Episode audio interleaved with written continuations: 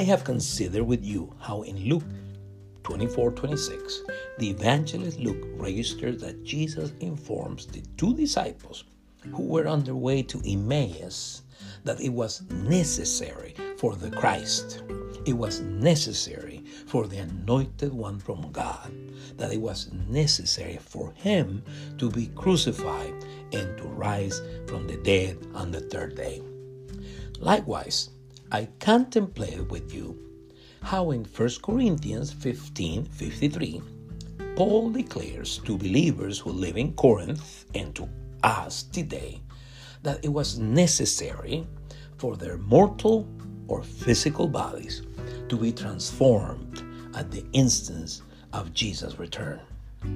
In the previous devotional, I reflected with you how in John 3 1 through 7, the evangelist John accounts that Jesus warns Nicodemus that it was necessary for him to be born again, or to be spiritually born, to see and enter the kingdom of God.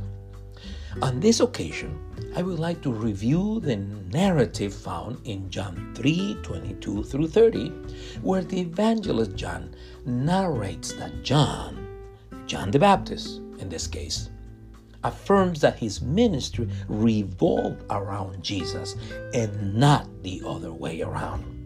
His ministry revolved around Jesus.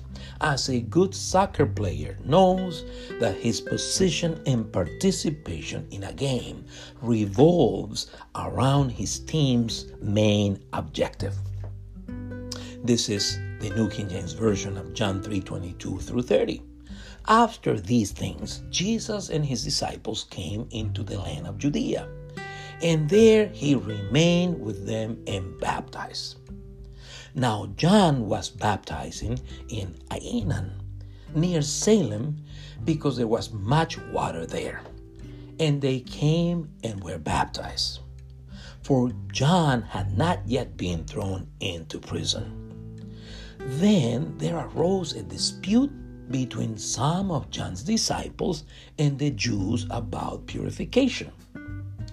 And they came to John and said to him, Rabbi, he who was with you beyond the Jordan, to whom you have testified, behold, he is baptizing, and all are coming to him. John answered and said, A man can receive nothing unless it has been given to him from heaven. You yourselves bear me witness that I said, I'm not the Christ, but I have been sent before him. He who has the bride is the bridegroom, but the friend of the bridegroom who stands and hears him rejoices greatly because of the bridegroom's voice. Therefore, this joy of mine is fulfilled. He must increase, but I must decrease. And I repeat, he must increase, but I must decrease. This is the New Living Translation of the same passage, John 3 22 through 30. Then Jesus and his disciples left Jerusalem and went into the Judean countryside. Jesus spent some time with them there, baptizing people.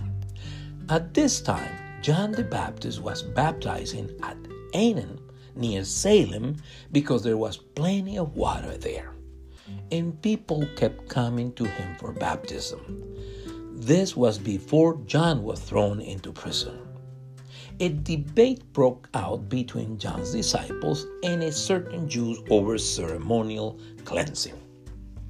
So John's disciples came to him and said, Rabbi, the man you met on the other side of the Jordan River, the one you identified as the Messiah, is also baptizing people, and everybody is going to him instead of coming to us.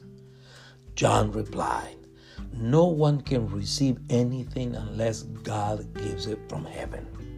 You yourselves know how I plainly told you I'm not the Messiah. I'm only here to prepare the way for him. It is the bridegroom who marries the bride. And the bridegroom friend is simply glad to stand with him and hear his vows. Therefore, I'm filled with joy at his success. He must become greater, and I must become less and less. If you study the Gospel of John, you will notice that the evangelist John elaborates his narrative around seven miracles or miraculous signs performed by Jesus. Throughout his gospel, the evangelist John describes some of Jesus' deeds, encounters, events, or teachings which he selected out of his life, ministry, and redeeming work. Let us keep in mind that the evangelist John does not present in his gospel a chronological narrative of the life, ministry, teachings, encounters, suffering, death, burial, resurrection, and ascension of Jesus. As you read the dialogue that John the Baptist has with his disciples, we must consider that the evangelist describes him as Jesus' faithful witness. Going to repeat this. The evangelist John describes John the Baptist as Jesus' faithful witness. In John 20 31, the evangelist John declares the purpose for which he wrote his gospel. But these are written that you may believe that Jesus is the Christ, he says, the Son of God, and that by believing you may have life in his name. Scholars believe that the Gospel of John was the last gospel to be written and that the Apostle John wrote it in between the years 60 to, 60, uh, to 90 AD. Now, why does John the Baptist say to his disciples that Jesus must increase, but that he must decrease? First, John the Baptist makes this statement to inform his disciples that Jesus had a greater role than his in God's work here on earth. I repeat, he informs them that Jesus had a greater role than his in God's work here on earth. Jesus will give his life for them.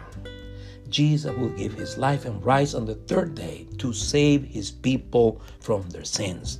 But John will prepare the descendants of the 12 tribes of Israel for his manifestation to them.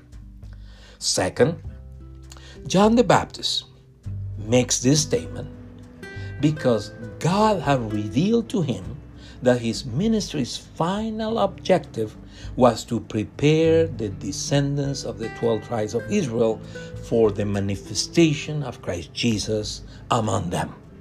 I repeat, God has revealed John the Baptist that his final or his ministry's final objective was to prepare the people of Israel for Jesus' manifestation among them. John the Baptist's objective was to bear witness of him to the children of Israel, which he did at his baptism. Third, John the Baptist says, or makes this statement, I should say, because he knew that his life and ministry revolved around Jesus' life and ministry and not the other way around. Fourth, John the Baptist says, or makes, I should say, this statement because he was convinced that Jesus' presence, works, and ministry had preeminence over his, over his life. In conclusion, you and I, as believers in Christ Jesus, must always keep in mind that Jesus gives meaning to our lives and not the other way around. You and I as Christ Jesus followers, must be convinced that He's the one that you and I announce to others and not what you and I do or achieve by God's grace. I repeat, you and I must be convinced that Jesus Christ is the one that you and I announce to others and not what we do or achieve by God's grace. You and I, as Christ Jesus' disciples, will remain firm in the faith if you and I are sure that our lives and ministries here on earth revolve around the life and ministry of Jesus and not the other way around. You and I must understand that God wants to form or shape you and me into the image of His Son, Jesus, as Paul says it in Romans 8 29. So, your and my testimony about Jesus will be stronger when others perceive more and more the traits of Jesus' character in our lives. When they perceive less and less of our own. Amen. God bless you.